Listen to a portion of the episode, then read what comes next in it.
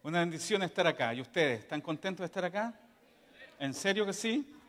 Y los varones, los varones nos quedamos solo estos días. Mira Lenzo cómo está. Estaba como cebolla fina, sigue picando.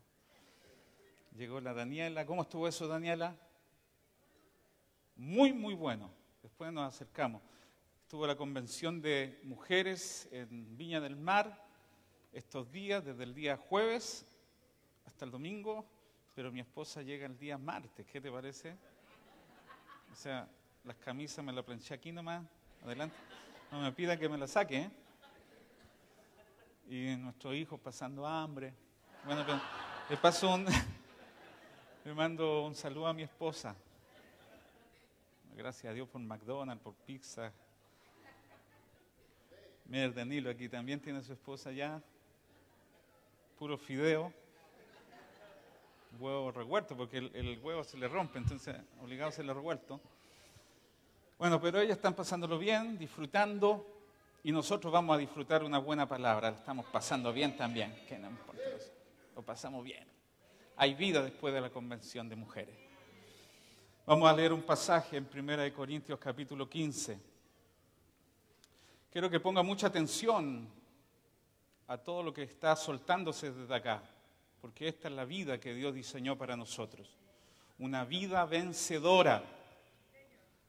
Romanos 8 dice, antes en todas estas cosas, ¿qué cosas? Tribulación, angustia, peligro, hambre, desnudez, lo presente, lo porvenir, principados, potestades. Antes en todas esas cosas somos más que vencedores en Cristo Jesús.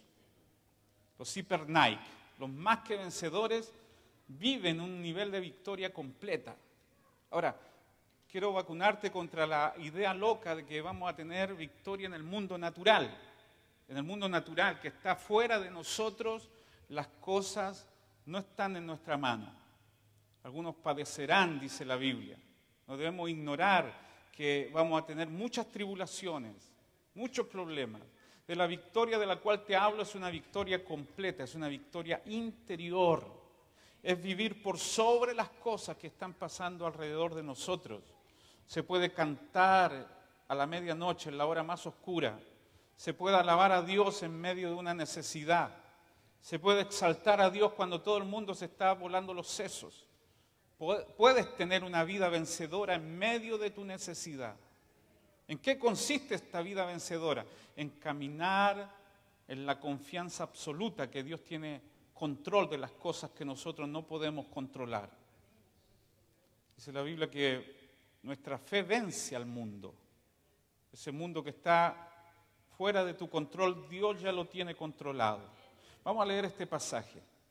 Yo me doy cuenta que la gente no pone mucha atención a lo que se dice acá. ¿Por qué me doy cuenta? Porque algunos me preguntaban, ¿dónde es la reunión? ¿Mm? el Bautista? Hermano, hice hasta un video así tipo cadena nacional. ¿Mm? Que nunca hago, pero lo hice, hermanos. El domingo 7 de abril vamos a estar en el Hotel Dreams. Habíamos dicho que no podríamos, pero ya podemos. Y los avisos que se dan acá, tuvimos dos semanas. Entonces a veces me hace dudar que la palabra incluso no es bien recibida. Jesús habló de tres tipos de terreno, de cuatro. Uno que está con pedregales, que son las personas que por apariencia, ¿no? están aquí presentes, pero de fondo tienen algo que les estorba que la palabra fructifique. Jesús habló que cuando venía la palabra, inmediatamente viene el malo y arrebata lo sembrado. Y habló también de que algunas personas están, pero no están, porque sus mentes están llenas de preocupaciones, de afanes. Entonces viene la palabra, pero como no tiene raíz, se quema en el día de la prueba, de la dificultad. Vas a tener que tener un corazón como buena tierra. Levanta tu mano y di, soy buena tierra hoy para recibir la semilla de la palabra que va a transformar mi vida. Primera de Corintios, capítulo 15, verso 45 en adelante. Así también está escrito, fue hecho el primer hombre, Adán, alma viviente, y el postrer Adán, espíritu vivificante. Más lo espiritual no es primero sino lo animal, luego lo espiritual. El primer hombre es de la tierra, terrenal. El segundo hombre, que es el Señor, es del cielo. ¿Cuál el terrenal? Tales también los terrenales. ¿Y cuál el celestial? Tales también los celestiales. Así como hemos traído la imagen del terrenal, traeremos también la imagen del celestial. Por esto digo, hermanos, que la carne y la sangre no pueden heredar el reino de Dios, ni la corrupción hereda la incorrupción. He aquí os digo un misterio. No todos dormiremos, pero todos seremos transformados. En un momento, en un abrir y cerrar de ojos, a la final trompeta, porque se tocará trompeta y los muertos serán resucitados incorruptibles y nosotros seremos transformados. Porque es necesario que esto corruptible se vista de incorrupción y esto mortal se vista de inmortalidad. Y cuando esto corruptible se haya vestido de incorrupción y esto mortal se haya vestido de inmortalidad, entonces se cumplirá la palabra que está escrita, sorbida es la muerte en victoria. ¿Dónde está, oh muerte, tu aguijón? ¿Dónde, oh sepulcro, tu victoria?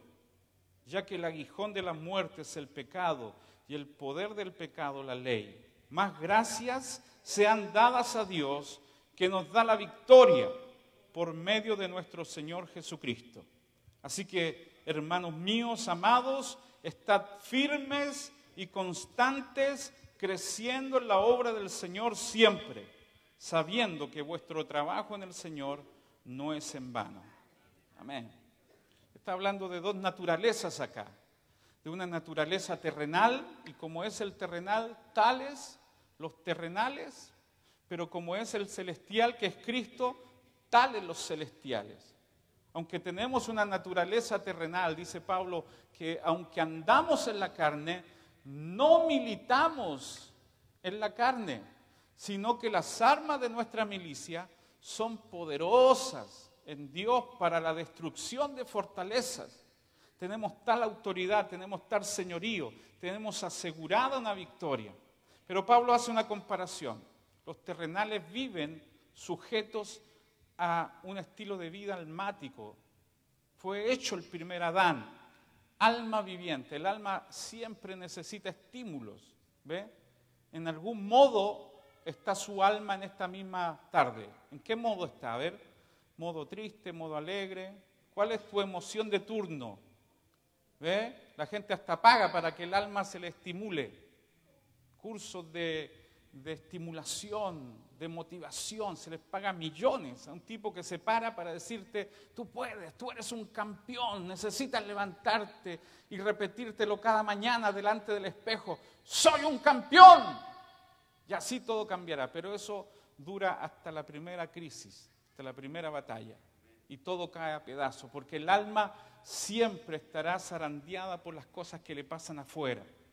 Pero dice, fue hecho el postrer Adán, que es Cristo, espíritu vivificante. Vivimos una vida constantemente de victoria. Dice Romanos que el que levantó a Jesús de los muertos, el mismo espíritu, levantará también, vivificará también nuestros cuerpos mortales por su espíritu. Diga conmigo, soy más que vencedor. No estoy debajo de los problemas, estoy encima de ellos y estoy por sobre la dificultad y el Espíritu que levantó de la muerte a Jesús habita en mí para levantarme cualquiera sea mi situación. Que alguien aplauda al Señor. Amén. Fuerte el aplauso.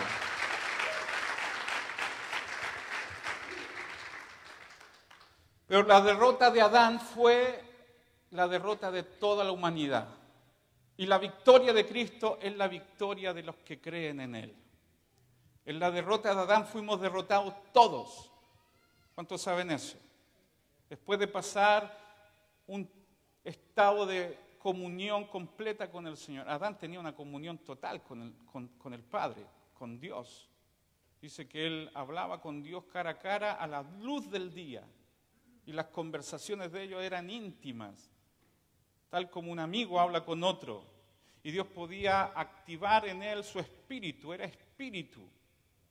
Era un espíritu vivificado, un espíritu que tenía comunión con Dios. Tú sabes que somos tripartitos, ¿no es cierto?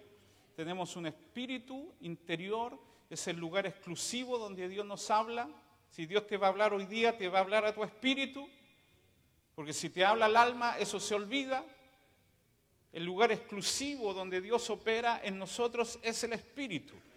Pablo ora para que sean abiertos los ojos de nuestro entendimiento y que el Espíritu revele cosas a nosotros para poder comprender la grandeza de nuestra salvación.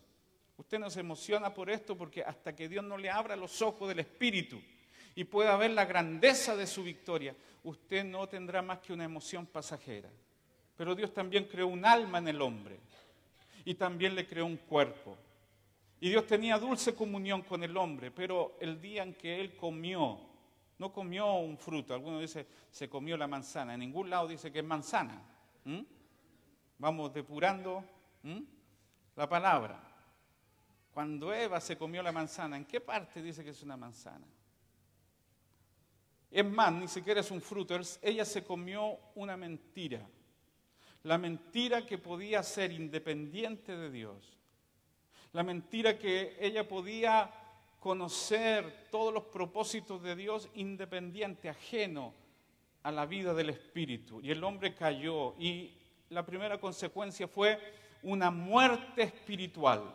Dice la Biblia en Romanos que fuimos destituidos, expulsados de la gloria de Dios. Esa es una tragedia. Ya el hombre no tendría comunión con Dios a nivel de, su espíritu. Estaba incapacitado, ciego y sordo a la instrucción de Dios. Es una tragedia terrible. Y toda persona nacida de Adán tiene esta misma herencia de muerte espiritual. No podemos percibir a Dios hasta que Dios no despierte nuestro espíritu. Su espíritu murió, su alma fue avivada, agrandada, antes el hombre no vivía por los estímulos del alma, pero inmediatamente que cayó, su alma cayó también. Y la primera sensación que tuvo el hombre en el alma fue miedo. La consecuencia de vivir lejos de Dios siempre será miedo. Fíjate lo que dice Génesis 3.10, que ese día que Dios vino a buscar a Adán como cualquier día y conversar con él, el hombre se escondió y dijo, tuve miedo y me escondí. Sus emociones fueron alteradas. Cuando uno está lejos de Dios, cuando uno no tiene comunión con Dios, el alma dicta su día, miedo, temor. Más tarde dice que Caín mató a Abel, hubo ira, hubo envidia. Cuando el espíritu estuvo muerto, ahora fue el alma la que tomó control de todo. Fue hecho el, hombre, el primer hombre un alma viviente. Mis queridos hermanos, debemos someter al alma a la obediencia del Espíritu. Debemos que dejar que el alma esté al servicio del Espíritu. Levanta tu mano derecha y voy a decirte esto de parte del Señor. Desde ahora en adelante, ninguna emoción va a sabotear tu vida, tú vas a vivir por fe y todas las cosas en tu alma se van a alinear al deseo de Dios, al propósito de Dios. Te vas a levantar cada día con los estímulos del Espíritu Santo dentro de tu interior. Vas a vivir por fe, vas a caminar por fe, vas a andar por fe. Tu alma no dirá cómo estará tu día, tu espíritu te lo dirá. Eres más que vencedor en el nombre del Señor. Que alguien aplaude al Señor. Su espíritu murió su alma se avivó, también su intelecto creció. Dice la Biblia que después de la caída ellos comenzaron a sustituir a Dios por muchas cosas. Antes Dios los protegía, ahora tenían que hacer herramientas, armas de guerra. Antes no, no tenían problema de confiar en Dios. Dios es mi protección. Dios es mi ayudador, Dios es mi escudo. Pero ahora comenzaron a hacer armas de guerra. Antes Dios era su satisfacción, pero comenzaron a ser instrumentos musicales, porque después de la caída todo tenía que ser sustituido.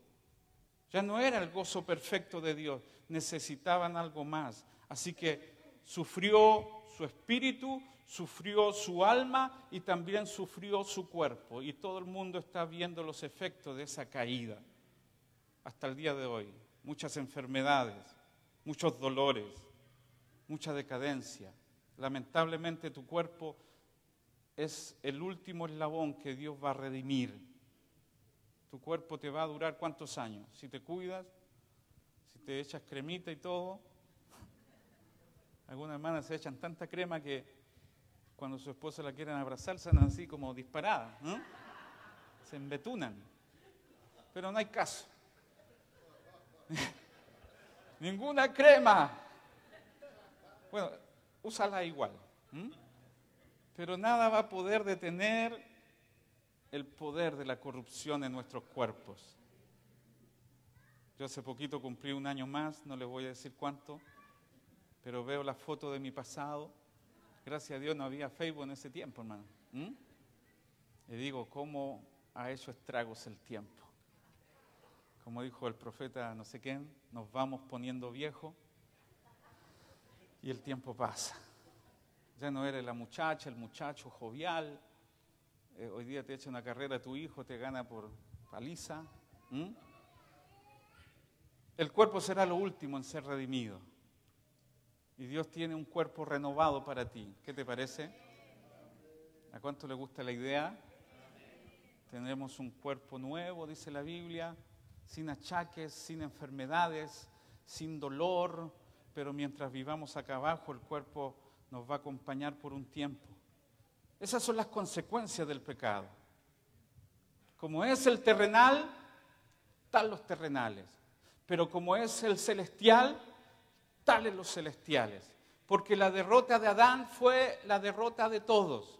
Pero la victoria de Cristo, y aquí quiero enfatizar, la victoria de Cristo es la victoria nuestra, es nuestra propia victoria. Diga con eso conmigo. La derrota de Adán fue la derrota de todos, pero la victoria de Cristo es nuestra victoria. Diga conmigo, la victoria de Cristo es nuestra victoria.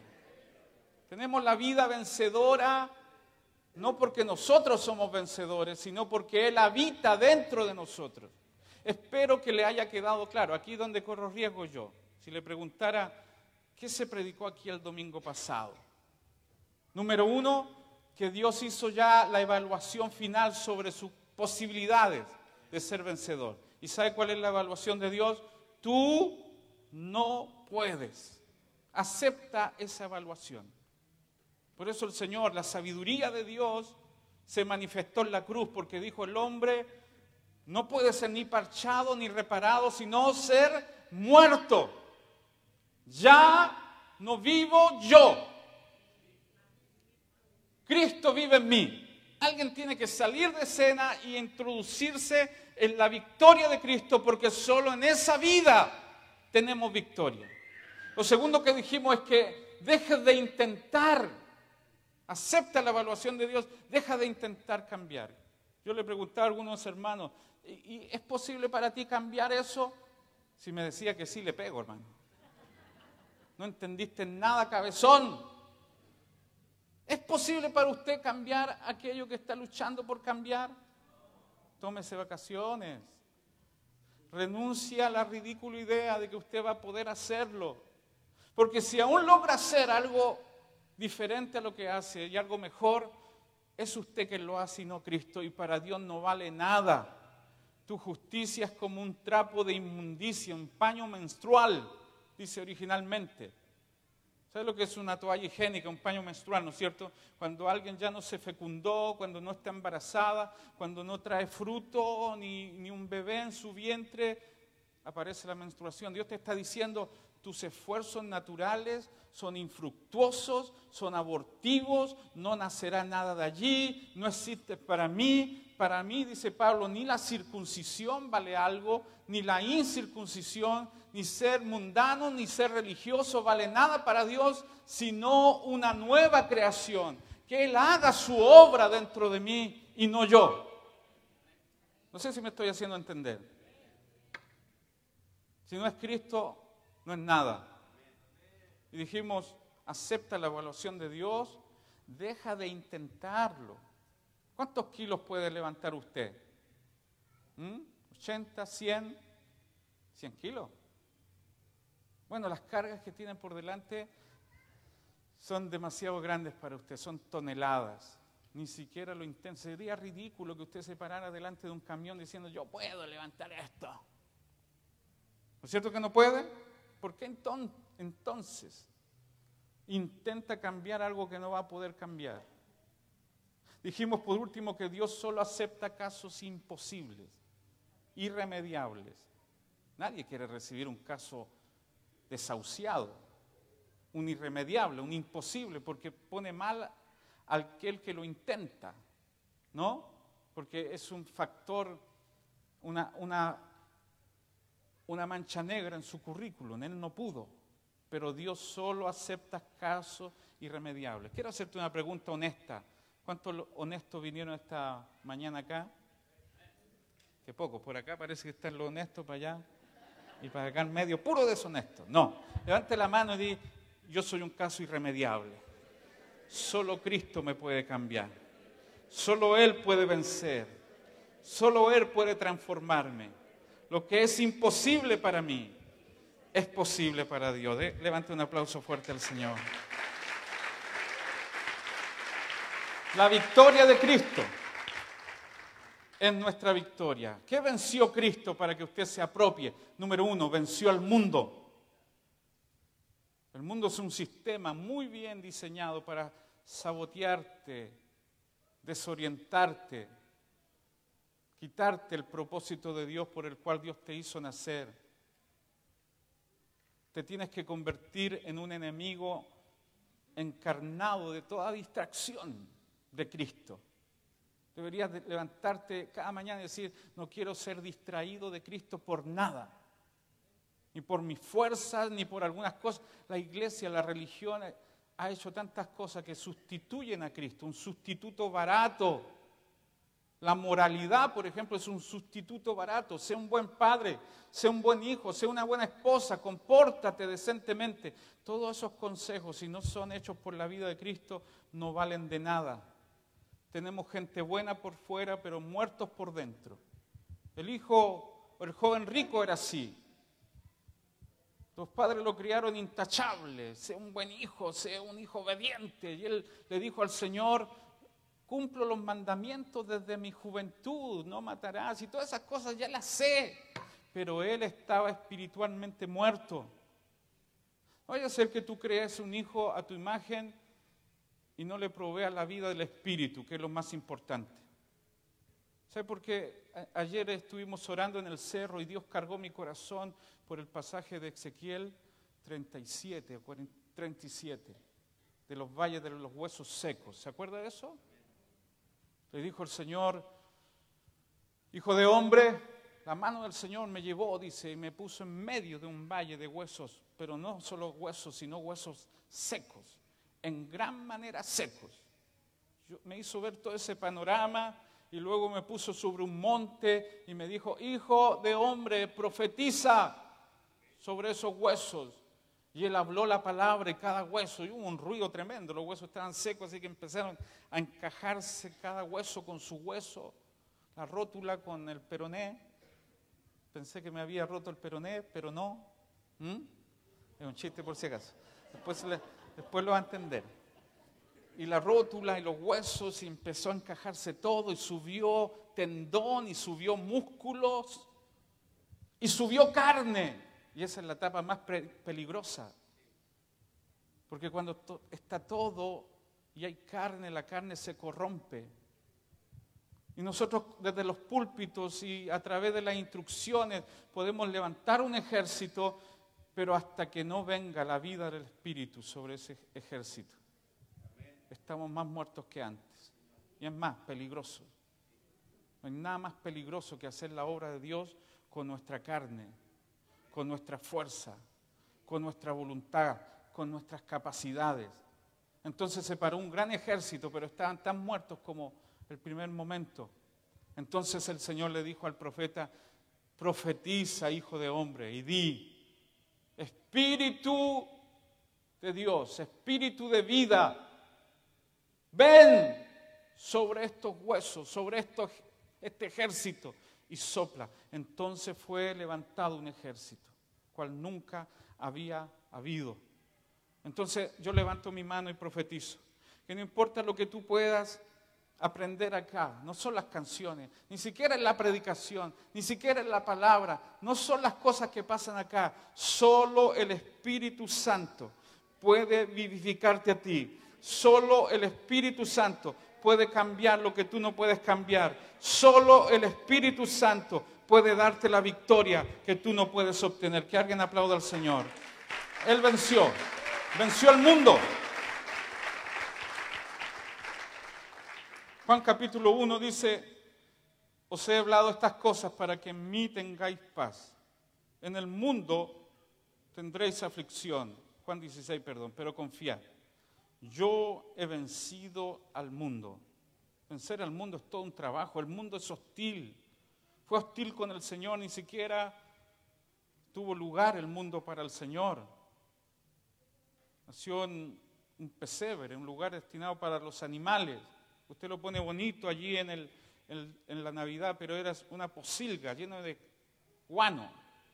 Allí nació Jesús porque el mundo es hostil para la vida. El mundo conspira contra los propósitos de Dios.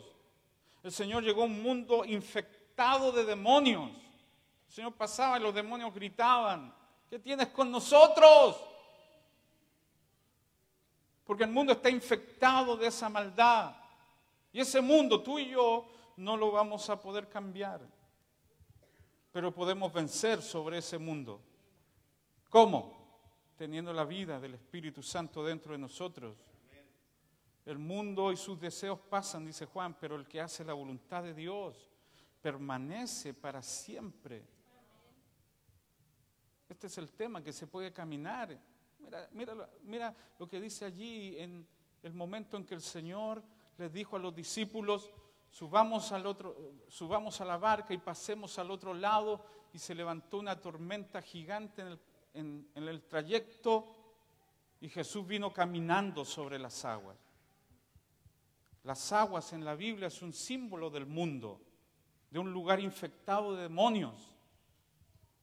La tierra está, está en gran proporción cubierta por agua. Lo que sale del agua es la vida en la tierra donde se puede fructificar. Así que para la Biblia, las aguas y el mar es una señal de un lugar maligno. Amén.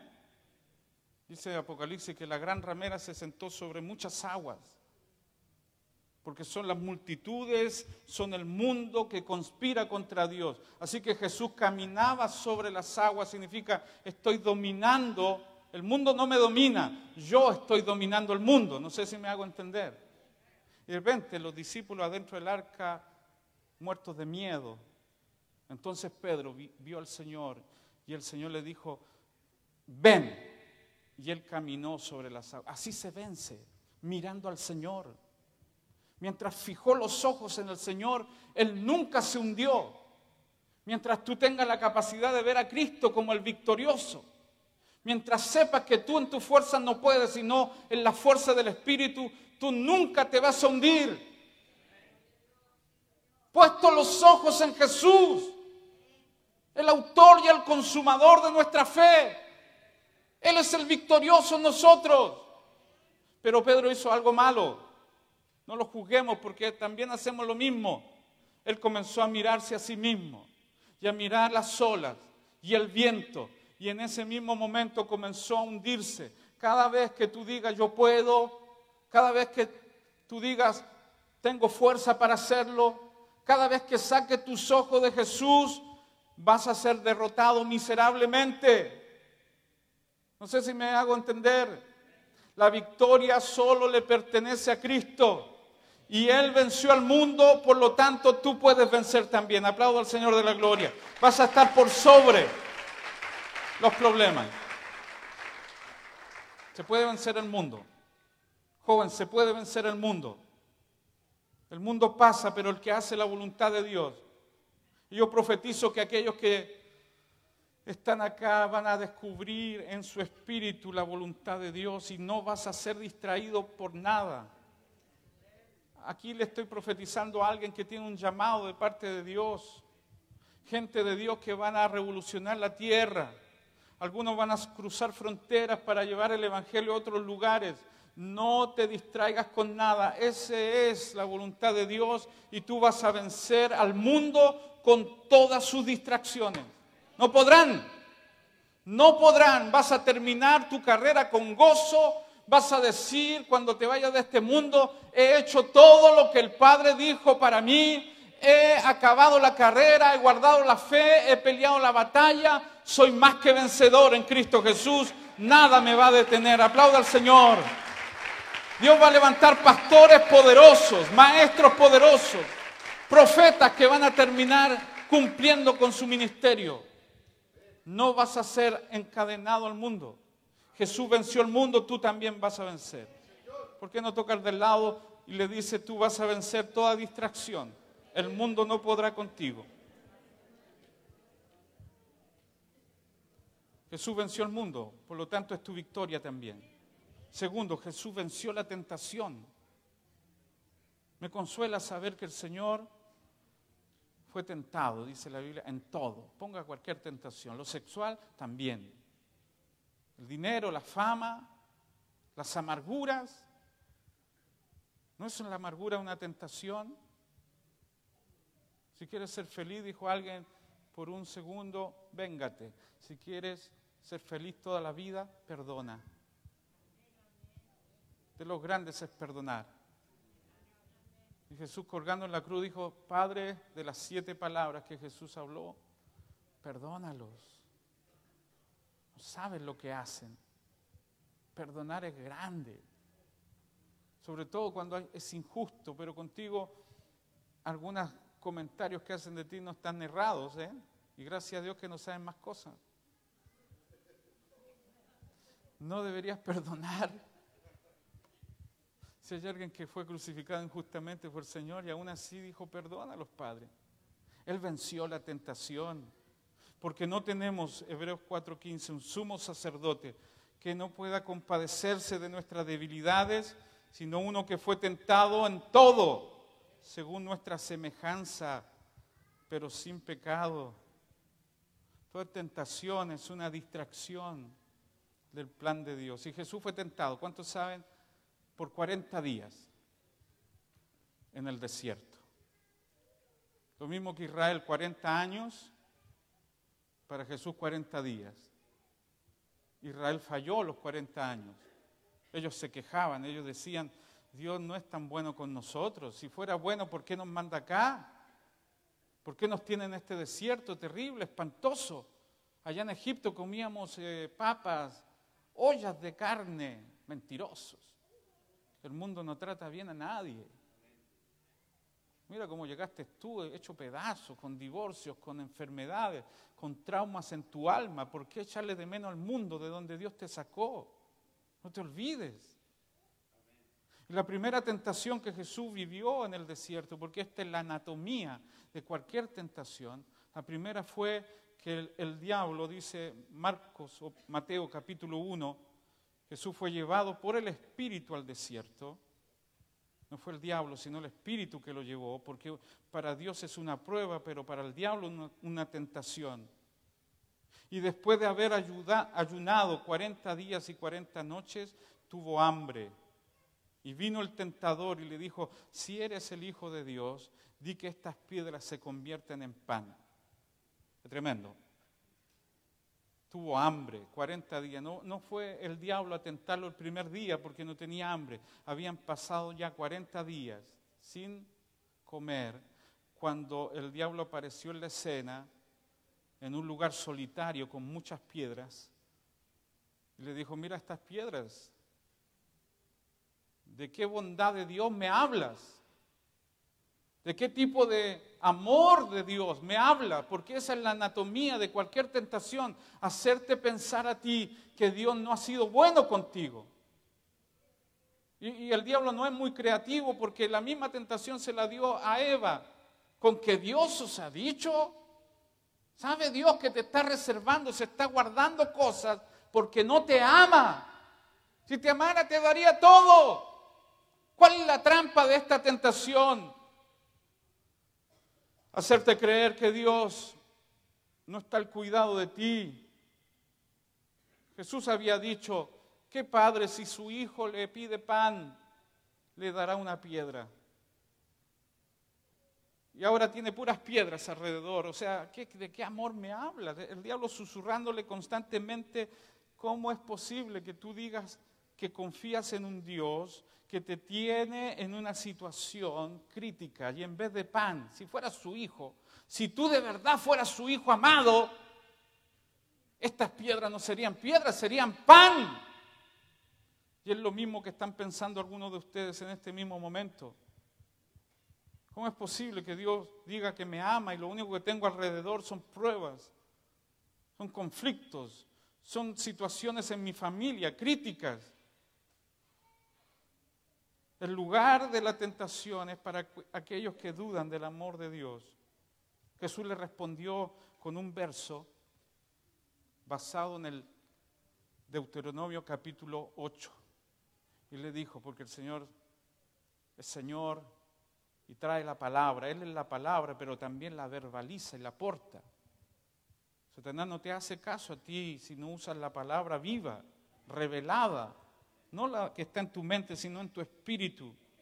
Entonces en Deuteronomio capítulo 8 dice, y te afligió, y te hizo pasar hambre, y te sustentó con maná, comida que no conocías tú ni tus padres, para hacerte saber, esto es lo que debes saber. Este saber no es intelectual, es un saber en el espíritu, es un conocimiento interior, es una revelación instalada. Oro al Señor para que esto se instale en tu espíritu, para que cuando tengas una semana dura, difícil, debes saber esto, que no solo de pan vivirá el hombre, sino de toda palabra que sale de la boca de Dios. Así que declaramos que no son las situaciones ni los conflictos que te rodean, sino es la palabra que Dios te dice la que te va a sustentar y si Dios dijo que te sacará de allí victorioso, te sacará de allí victorioso en su tiempo, en su momento. No importa si tus hijos se han levantado a burlarse de ti y tu esposo cada día está más violento con tu fe. Dios dijo que tu casa sería salvo y de esa palabra nos sostenemos. Dios no es hombre para que mienta, ni hijo de hombre para que se arrepienta. Aplauda al Señor. Fue esa palabra la que el diablo quiere atacar en tu corazón. ¿De qué, ¿De qué amor me hablas? Es obvio que tu padre no te ama ni te cuida porque estás solo, rodeado de serpientes, escorpiones y piedras por todos lados.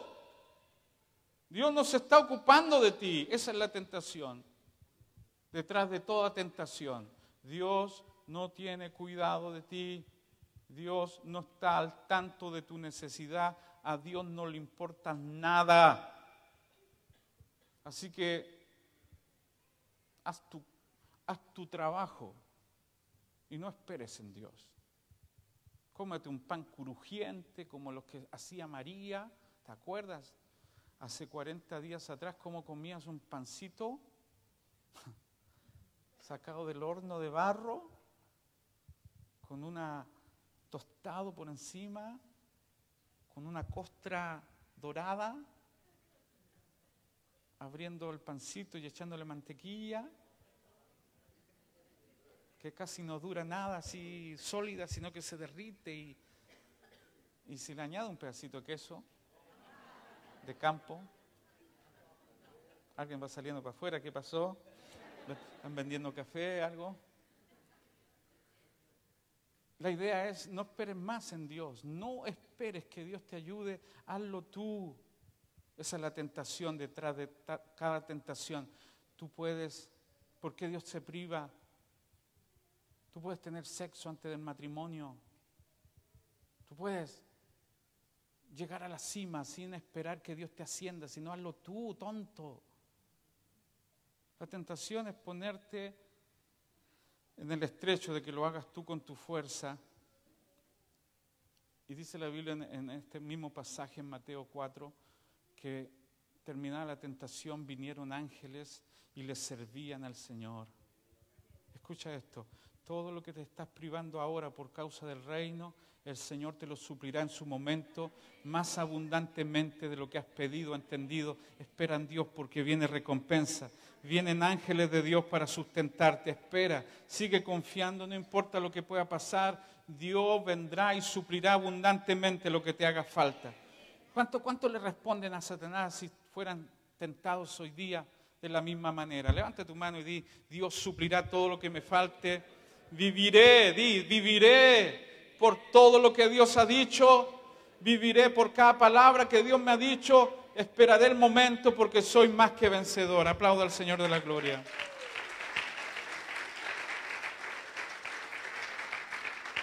Si Él venció, es el mismo Dios que está dentro de ti para vencer. Confía. ¿No has escuchado al Espíritu Santo diciendo, hijo, espera? Todavía no lo hagas a tu manera. Viene recurso, viene provisión, ayuda viene. En su momento espera, hijo. Si yo esperé, ese mismo Dios estará operando dentro de ti para vencer. La segunda tentación fue más o menos similar, pero con algo añadido. Porque el diablo sabe la Biblia, ¿sí o no? Pero no la cree. Así que le citó nuevamente porque él es insistente. Hasta el diablo le podemos ver cualidades buenas, es insistente. Tiene una satánica perseverancia. Porque no le resultó la primera y dijo, ah, voy con la segunda. Entonces el diablo le llevó a la santa ciudad y lo subió al pináculo del templo. Fíjate cómo es el diablo. Lo llevó al mismo templo, a la iglesia al lugar sagrado. No había más lugar sagrado que este en Jerusalén. No sabemos si fue una visión o lo llevó físicamente, pero lo llevó allí para decirle, hey, tú eres un cristiano, tú eres, imagina, Cristo un cristiano, tú eres un hijo de Dios. ¿No debería Dios también cuidarte? Y le citó un pasaje de la Biblia. ¿Sabe qué pasaje le citó? ¿Pasa palabra? ¿Mm? ¿Qué pasaje le citó? El Salmo 91, el que usted tiene ahí amarillento en el velador, porque cree que es como un amuleto. El Salmo 91, y le dijo, si eres hijo de Dios, está escrito también, échate abajo de este pináculo del templo, porque dice el Salmo 91, a sus ángeles mandará acerca de ti para que tu pie no tropiece en piedra. Jesús está lleno del Salmo 91, lo estaba viviendo. En saeta, que, en un desierto espantoso, 40 días, oscuro, sin luz. ¿Qué cosas veía en la noche? ¿Qué, qué chacales? ¿Qué, ¿Qué, leones? ¿Qué peligros? Yo, yo creo que el Señor citaba el 91 él me librará del lazo del cazador, de la peste destructora, con sus plumas me cubrirá y debajo de sus alas estaré seguro. No temeré ni a saeta que vuele de día, ni a pestilencia. Todo eso en medio de una noche densa. Y ese mismo salmo le, le cita a Satanás para decirle, si eres hijo de Dios necesitas probarlo ¿No se convertiría mucha gente si tú te echas abajo ahora mismo delante de todo Israel y de Jerusalén y de miles de testigos? Se convertiría mucha gente si tú haces un milagrito lanzándote abajo porque a sus ángeles, ¿a quién le gustaría ver un ángel? Que los ángeles vengan y te sostengan con sus manos y te pongan en lugar seguro. ¿La trampa cuál es? La trampa es Dios tiene que demostrar su poder. Tiene que ser el milagro que tú le pides o si no deberías dejarlo. ¿Está Dios contigo o no? No, te estoy hablando de parte del enemigo. No me sale bien porque soy muy santo, pero ¿está, ¿está Dios contigo o no? Te dice el diablo. Porque si estuviera el milagro debería estar, debería manifestarse. Y el Señor le responde poderosamente también. Le dice, no tentarás al Señor tu Dios. No pondré a prueba al Señor. Si me responde ahora, bien. Si no me responde, seguiré esperando en Él. Soy creyente, no un incrédulo. Sé en quién he confiado. Sé que si Dios no hace el milagro ahora, todavía sigo confiando en un Dios que tiene cuidado de mí. Yo siento la presencia de Dios. Estamos desarmando las tentaciones que el diablo te susurra constantemente. Levanta tu mano derecha y di, no necesito demandarle a Dios, más muestra que su amor. Su amor me ha demostrado que es todo suficiente para mí. La cruz fue la mayor muestra de que Dios me ama. Él se hizo maldición por mí. Él se hizo enfermedad por mí. Él se hizo pobre para que yo fuera enriquecido. ¿Qué más amor que ese? Yo le agradezco porque sé que a su tiempo me responderá. Que alguien aplaude al Señor de la Gloria. Y tú eres más que vencedor por eso. Y la tercera, no sé por qué estoy hablando tanto en detalle, pero estoy diciéndote que ese Cristo vencedor está dentro de ti también para vencer la tentación. Y la tercera tentación ya, la llevó al extremo el enemigo. Porque dice el verso 8, le llevó al diablo un monte muy alto y le mostró todos los reinos del mundo y la gloria de ellos. La gloria aquí es todas las riquezas, todos los lujos. Y le dijo, todo esto te daré si postrado me adoras. ¿Cuál es la tentación de fondo aquí? El padre le había dicho al hijo, hijo, pídeme y te daré por herencia las naciones y como posesión tuya los confines de la tierra. El padre le ofreció al hijo por herencia las naciones. Pero ¿cuál es la trampa? La trampa es, no es necesario que pases por la cruz para tener las naciones. No es necesario sacrificarse. Esta fue una tentación agresiva porque dijo, ¿por qué? ¿Por qué el Padre dice que vas a tener las naciones pero es necesario que mueras primero para tenerlas? ¿Por qué el Padre te hace pasar por tanto sufrimiento y desamparo no hay gloria sin cruz, mis queridos hermanos. No es posible que tengamos victoria si no hay muerte primero, a todo nuestro propio egoísmo.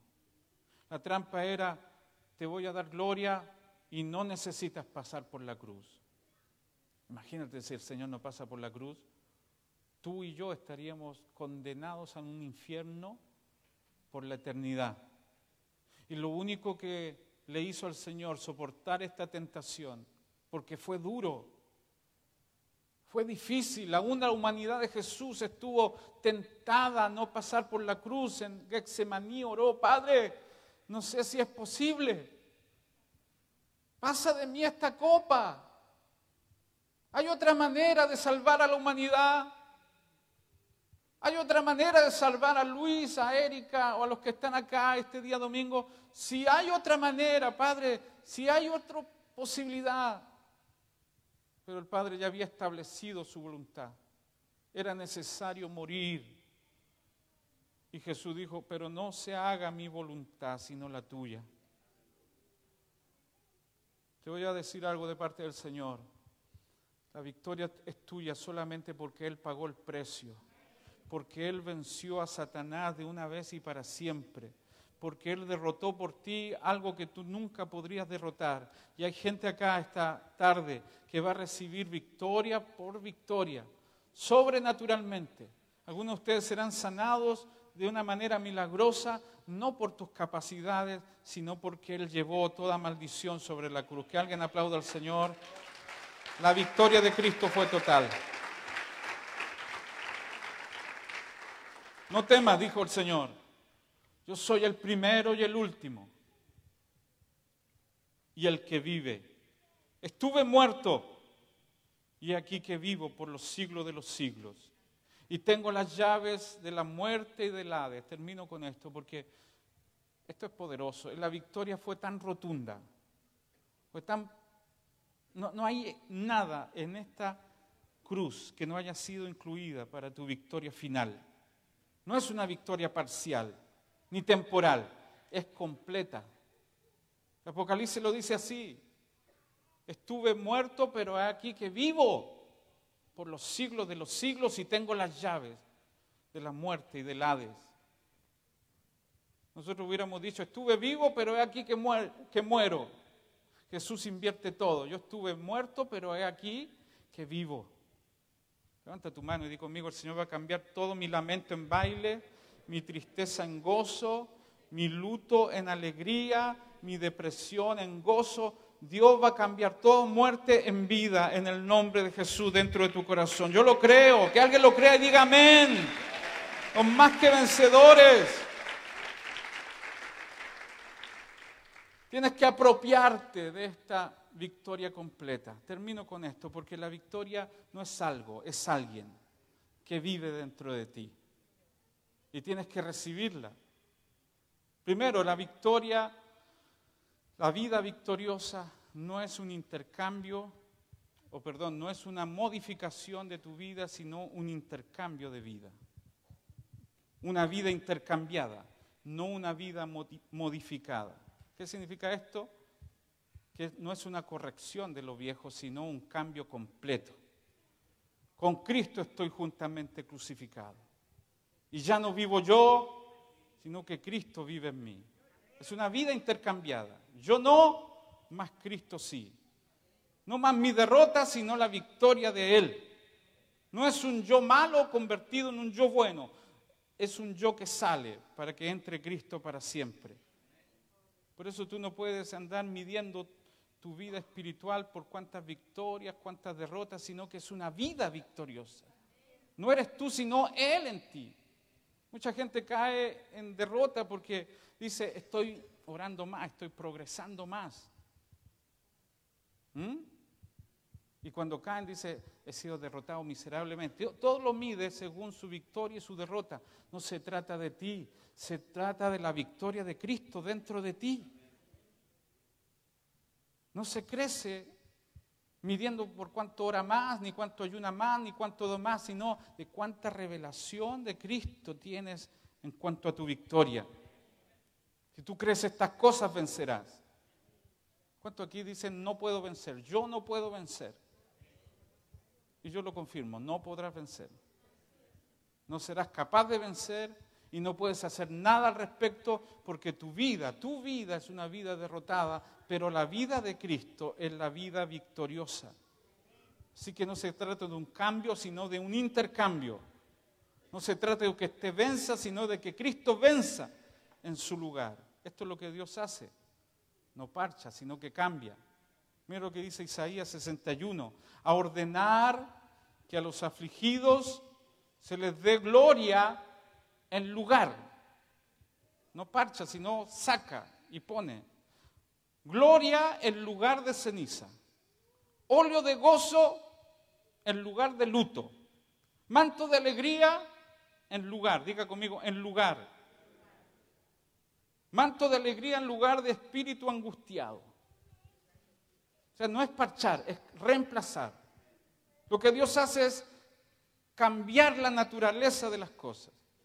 Y nosotros, levanta tu mano derecha para que entienda esta verdad, no es un cambio de vida, es un intercambio de vida. Sale el, perdedor y entra el vencedor. En Él soy más que vencedor. Aplauda al Señor de la Gloria. Esto es importante. No soy víctima. Diga conmigo, no soy víctima. Soy victorioso. ¿eh? Nosotros nos reímos de esa señora y en la iglesia cantamos, hay victoria, hay victoria.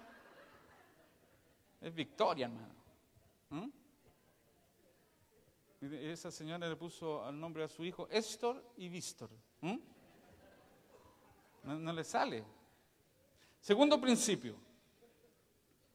La vida vencedora es un don, no una recompensa. Diga conmigo, es un don no una recompensa. ¿Qué es un don?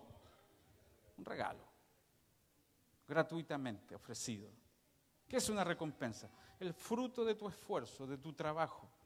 Si usted entiende esto, será más que vencedor. La vida vencedora no se trata de tu esfuerzo, se trata de un regalo. Primera de Corintios 15 dice, más gracias sean dadas a Dios que nos da, diga conmigo, nos da la victoria. No es un premio, no es un pago, no es producto de tu esfuerzo, es un regalo. Él nos da la victoria. Es algo que recibes. lo único que tienes que hacer es recibirlo. Hay gente que ayuna, que ora, se maltrata, pero de fondo nunca cree que son más que vencedores. Esto no se gana, esto se recibe. Que alguien reciba esta victoria y diga, es mía en el nombre del Señor. Oh, yo sé que a través de un proceso largo voy a ser un más manso que ahora. Ahora me enojo muy rápido, me echa corta, pero sé que a través de mucho esfuerzo yo voy a ser un vencedor sobre mi mal genio. No lo intente. Ya les dije que mientras más intente, más grande se va a hacer. Simplemente reciba la vida victoriosa. Un día sin que usted, porque esta es una ley. La ley del espíritu de vida me ha dado victoria. Y es una ley que opera sin tu consentimiento, como la ley de gravedad que ahora te tiene sentado allí. ¿Qué esfuerzo hace para estar allí, pegado al piso? Ninguno. Imagínate que pongamos a ayunar, a orar para que podamos estar pegados al piso. ¿No sería ridículo? ¿Qué le hace pensar a usted que, que esta ley opera con su consentimiento? La ley de la victoria opera automáticamente usted un día se va a dar cuenta, gloria a Dios. Dios hizo el cambio en mí y yo no cooperé en nada. Amén. Todavía hoy día me molestan muchas cosas.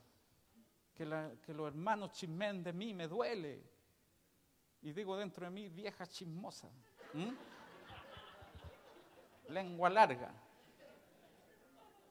Pero un día llegará el día en que diga, oh, gloria. ¿No me creen esta? Gracias Señor porque están hablando de mí. Bendigo a esas hermanas. Porque la, ley opera sin tu consentimiento. El pecado no se enseñoreará más de vosotros, dice Romanos 6, porque no estáis bajo la ley, sino bajo la gracia. ¿Qué es la ley? Es tu esfuerzo. ¿Qué es la gracia? Es la obra de Dios dentro de ti. Así que vamos a vencer no por la obra, sino por la gracia. Tercero, esta vida se recibe, no se logra. Es muy parecido al, anterior. Se recibe, no se logra. Porque lograr es un proceso largo. Si usted tiene que subir hoy al Cerro Nielol, como ayer estuvimos orando allá, partir de, abajo hasta la cima, es un proceso al final podemos llegar y decir, lo logré, pero esta vida no se logra, se recibe. Todo lo relacionado con la vida del Espíritu se recibe, no se logra. Por eso Pablo le dice a los Gálatas, Gálatas insensatos, sin sesos, necios, torpes, tontos, porque ustedes creyeron al principio y recibieron la salvación por fe. ¿Por qué obra le hicieron? Por fe. ¿Qué les hace pensar que ahora todo lo que reciben de Dios es por sus obras, es por sus esfuerzos? ¿Recibiendo el Espíritu por fe? Sí. El Dios que hace maravillas, milagros, ¿lo hace por fe o por obras suyas? Por fe. Entonces, necios. La vida del cristiano es fe de principio a fin. En ningún momento metas tu mano el que comenzó la buena obra, ¿qué dice? Ahí es donde fallamos, porque comenzó, pero debemos ayudarle un poquito. Con la caligrafía, porque él empezó a escribir, pero nosotros agarremos el, segundo capítulo, te va a salir pésimo. Si no lo hace él, no lo puede hacer nadie. Así que repita conmigo, esta vida se recibe, no se logra. En cuarto lugar, esta vida es un milagro. ¿Cuántos creen en los milagros? ¿Cuántos han dicho acá, esto, esto no lo voy a cambiar nunca? Nunca voy a poder cambiar este mal genio, esta debilidad. Bueno, entonces usted necesita un milagro. Si no puede usted, va a tener que experimentar una obra sobrenatural de Dios. ¿Cuántos han caído de rodillas diciendo, no, no, yo lo intenté mil veces y ya no puedo intentarlo más? Entonces usted es candidato para un milagro. Cuando todos sus recursos ya no pueden, es la antesala para un milagro. Me acuerdo que Pedro intentó pescar, ¿se acuerda? Después de la resurrección dijo, lo mío es pescar, yo nunca debía andar detrás de Jesús. Fue un mal sueño, un mal proyecto, fracasé miserablemente. Ahora Jesús lo crucificaron, lo llevaron a la tumba y tres días que no pasa nada, volvamos a lo nuestro. Y salió a pescar Pedrito. Y dice la Biblia que intentó pescar y lo, intentó toda la noche, hasta se desnudó porque dijo, no, yo sé que esto se puede, se puede, se puede cambiar, se puede llenar las redes. Pero Dios, el Señor, había dicho la orden de alejar todos los peces del lago de las redes de Pedro. Se arrinconaron a un extremo del lago. No había forma. Así que yo te profetizo hoy que la antesala de tu milagro es justamente ser derrotado miserablemente. ¿Cuántos de acá reconocen que no pueden con sus fuerzas? ¿Cuántos de aquí dicen, si no es un milagro, yo no puedo cambiar? entonces tú eres un candidato y Dios hará el cambio, porque esto es un milagro, no es un cambio voluntario. Por último, es una vida de expresión, no de represión. Con esto termino. Porque se expresa, no se reprime. Qué terrible es reprimir. Aprieta los dientes y cuenta hasta 100 porque eso es lo que puedes hacer en tu carne. Pero la vida victoriosa no es reprimir, es expresar. No sé si notas la diferencia. Se expresa Cristo a través de ti en su amor, en su bondad, en su paz, en su paciencia. Es el fruto del Espíritu, no las obras de tu capacidad. Se expresan, se manifiestan. Un fruto es el desborde de la vida que porta un árbol. Está tan lleno de vida que manifiesta un fruto. Ese fruto es la expresión de la vida del árbol. Y tú no puedes reprimir, sino manifestar. Esto es muy importante porque esto hace la diferencia con un religioso. El religioso simplemente reprime. Por dentro están llenos de odio. Por dentro están llenos de amarguras. Tienen que reprimir porque no se pueden vengar porque soy cristiano pero tengo una gana de vengarme. ¿Mm? He perdonado a todos esos desgraciados, que no, eso no es perdón. ¿Mm? Qué, qué miserable es la vida de un religioso. Siempre tiene que andar aparentando. Más por el testimonio que por lo que le inspira interiormente. Porque ¿qué van a decir de mí? Tan miserable es que ni siquiera pueda disfrutar porque todo es del diablo. Pero él tiene una gana. Porque le dijeron que tomarse un vino es malo, es del diablo. Claro, si usted tiene problemas con eso, no lo haga. Pero un cartoné, por último. Merlot. El religioso tiene una gana loca, pero no puedo. No es reprimir es manifestar. ¿Sabe cómo le llamaron a Jesús? Es como un apodo, un sobrenombre. Este hombre es un amigo de pecadores. Amigo de pecadores, de publicanos. Él manchó su reputación juntándose con la gente más odiada de Israel porque él no tiene problema de manifestar el amor en todo lugar. El religioso no tiene que andar aparentando, pero por dentro no vive nada. Todo, tiene que decirle no, no, no, cuando en realidad esta vida es diferente a todas las religiones. Las religiones hacen un gran énfasis por lo externo, pero Jesucristo cambia interiormente. No es fuerza, en manifestación. Vamos a orar al Señor. Padre, te damos gracias. Ponte en pie. Te honramos en esta mañana. Creo que es necesario, Señor, experimentar la vida vencedora en todas sus capacidades. Ese mismo Cristo que venció habita en nosotros hoy para vencer. Él vino venciendo y para vencer. Venciendo y para vencer. Él no vino a probar si vencía, no, vino consciente que venía a vencer. Venía venciendo y para vencer. Y esa vida portamos nosotros en esta tarde. Yo te pido en el nombre de Jesús que nos hagas caminar por sobre las aguas, por sobre las dificultades, puesto los ojos en Jesús, puesto los ojos en ti porque en ti tenemos plena victoria, no en nuestras capacidades, nos vamos a hundir, nos vamos a ahogar si seguimos mirándonos a nosotros como posibles candidatos a tener una victoria. Es imposible sin ti, Señor. Yo quiero llamarte en esta tarde, son los últimos minutos de esta reunión, para que vengas a decirle, Señor, no solamente es posible vencer, sino es la vida normal que voy a llevar, victorioso, porque tú vives dentro de mí.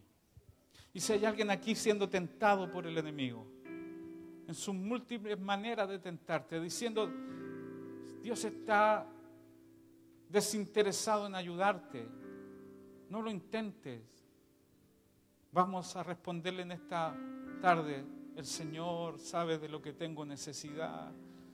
Y Él dijo que me iba a suplir lo que me hace falta. Yo esperaré en Él. Lo haré a su manera y no en mis fuerzas. Si quieres venir a vencer cualquier tipo de tentación que te susurra, oh Dios debería hacerte el milagro que tanto esperas. Ven a responderles, yo sé que lo hará. No necesita mostrarme ahora cuánto me ama porque Él ya lo mostró en la cruz. ¿Quieres venir adelante? ¿Sabe por qué estamos predicando esto? Porque hemos hallado muchos heridos en el camino, muchos que ya no están con nosotros, porque les faltó entender que Dios está a cargo de ellos. Ellos llegaron a decir, Dios ya no se interesa por mí, estoy demasiado atribulado. Querido, espera. Muy pronto vendrá, como lo hizo con el Señor los ángeles, y les servían tu prueba terminará, tu tentación acabará. Y Dios vendrá a suplir más abundantemente de lo que pides, todo lo que te haga falta. Espera. Yo sé que algunos están diciendo en su corazón, ¿de qué Dios me hablan? Mira cómo está mi casa, cómo están mis hijos, cómo está mi situación económica. Dios tiene un propósito de fondo. Dios te trajo de otro país aquí y Dios no te ha fallado. Dios está diciendo, estoy por suplir tu necesidad. Y también lo haré con tu casa fuera de este lugar. Si Dios viste a las flores, si Dios alimenta a las aves, valemos mucho más nosotros para Él, dice su palabra. Sal de tu lugar, ven a orar con tu casa, con tu familia. Ven a vencer toda palabra que te desanima, te desorienta.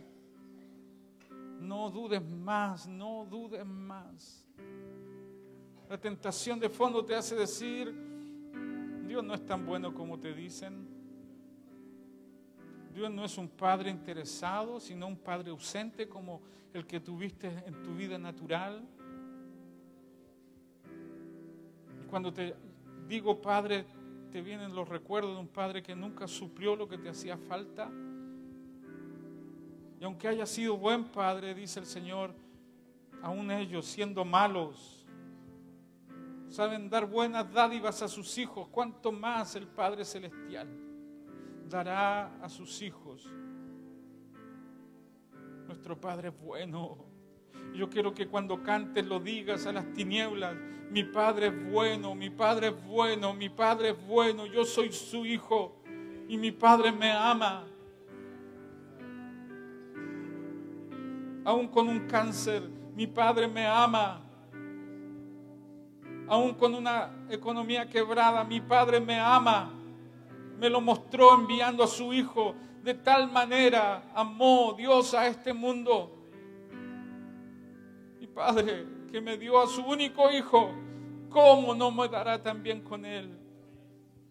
Juntamente con Él lo que me hace falta. Mi Padre me ama. Si usted quiere vivir en este mundo independiente de Dios, comiéndose la mentira que Satanás le ofreció a la mujer, tú puedes ser feliz sin Dios. Dios está cuidando algo para no dártelo. Salga de su lugar. Yo creo que algunos acá han sido derrotados en la semana por este pensamiento. Dios no está cuidando de ti como debiera. Y hoy vamos a derrotar toda mentira del diablo en tu corazón. Hoy vamos a equiparte para que en esta semana le digas a Satanás, escrito está Satanás. No solo de pan vivirá el hombre.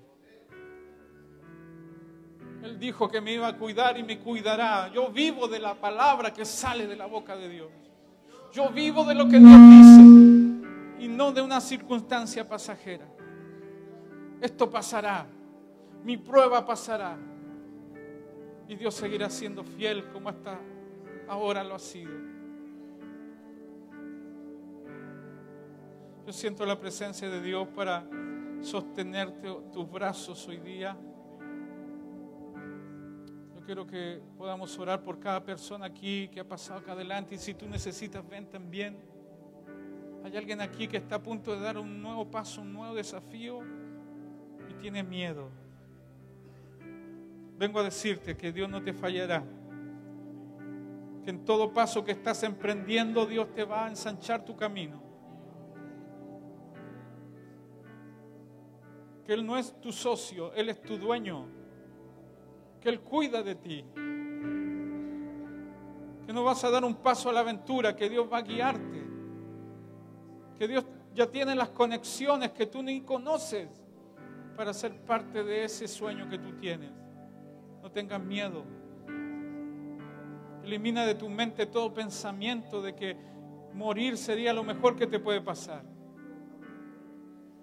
No seas vencido, no seas vencido de lo malo. Tú vales para Dios, tú vales para las personas que te aman. No le creas al acoso constante de los que te dicen, has cometido tantos errores, tantas fallas. Dios te considera más que vencedor. Y la sabiduría de Dios te hizo venir a sus caminos. Eres más sabio de los que creen saberlo todo. Tú conociste a Cristo. Levanta tus manos por un momento y la iglesia está aquí para fortalecerte. Si hay alguien solo, ora por él, ora por él. Porque hay unas batallas que tú no vas a poder librar solo. En tu desierto tú no estás solo.